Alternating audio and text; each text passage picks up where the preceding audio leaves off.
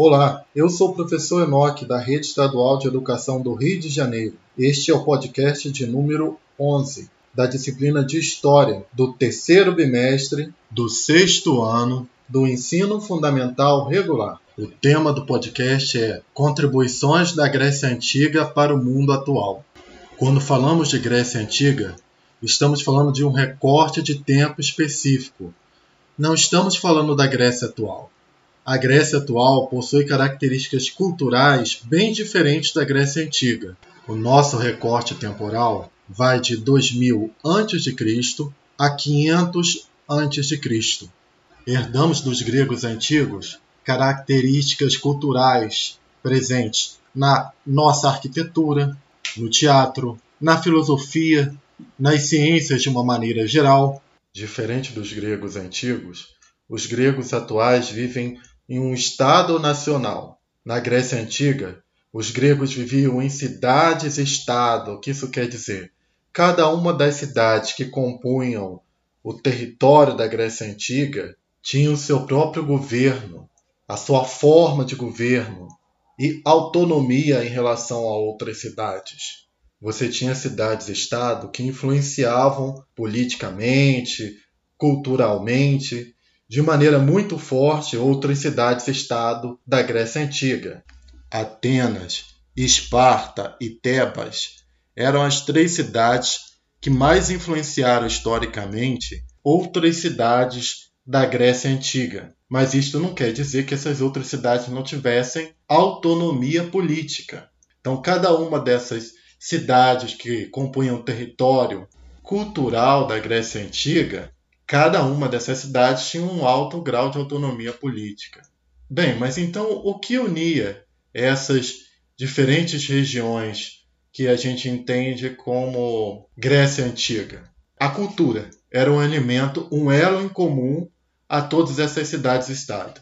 Então, no período da Magna Grécia, período em que os gregos realizam um grande movimento migratório a partir do século 8 a.C., levando a sua cultura para outras regiões banhadas pelo mar Mediterrâneo, fundando cidades e estados, por exemplo, ao sul de onde hoje é a França, no sul da Península Itálica, na Sicília, enfim, o território da cultura grega, de expansão da cultura grega, não respeitava os atuais limites territoriais do território da Grécia atual.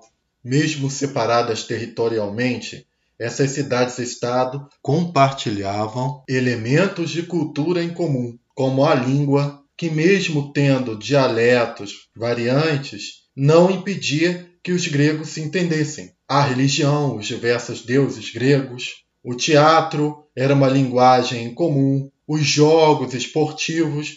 Então, você tem diversos elementos culturais que unem esses diversos povos que compõem a Hélade, o conjunto de povos gregos.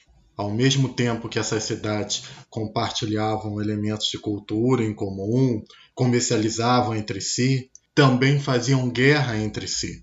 E através dessas guerras, essas cidades conseguiam escravos, que formavam grande parte da força de trabalho na Grécia Antiga. Os mais pobres e os escravos eram quem movimentavam a economia de fato, realizavam o trabalho braçal, que a elite considerava como algo desprezível. Um membro da elite não poderia realizar um trabalho braçal, isso era considerado trabalho de é, estrangeiros, é, de escravos. As pessoas com mais prestígio social tinham propriedade e se dedicavam à filosofia, cuidando do corpo, estimulando e desenvolvendo a arte do discurso, da, da retórica, se dedicavam às atividades artísticas, aos esportes, à arte da guerra e ao debate político. Hoje, quando queremos dizer que uma pessoa leva um modo de vida muito regrado, rígido,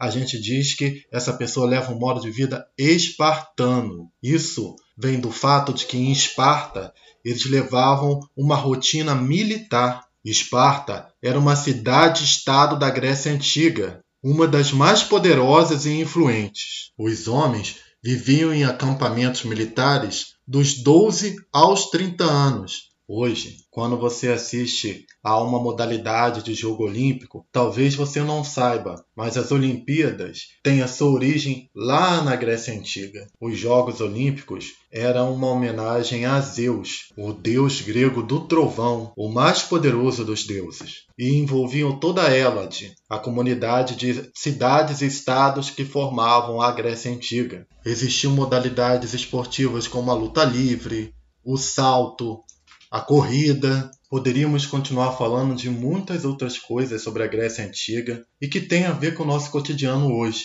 Mas vamos deixar para falar um pouquinho mais nos próximos podcasts. No próximo podcast, vamos falar do modelo de cidadania ateniense. Aqui encerramos este podcast.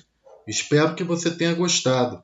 E se ficar algumas dúvidas, consulte o material escrito, as videoaulas e procure a ajuda de sua professora ou professor. Grande abraço e até o nosso próximo encontro!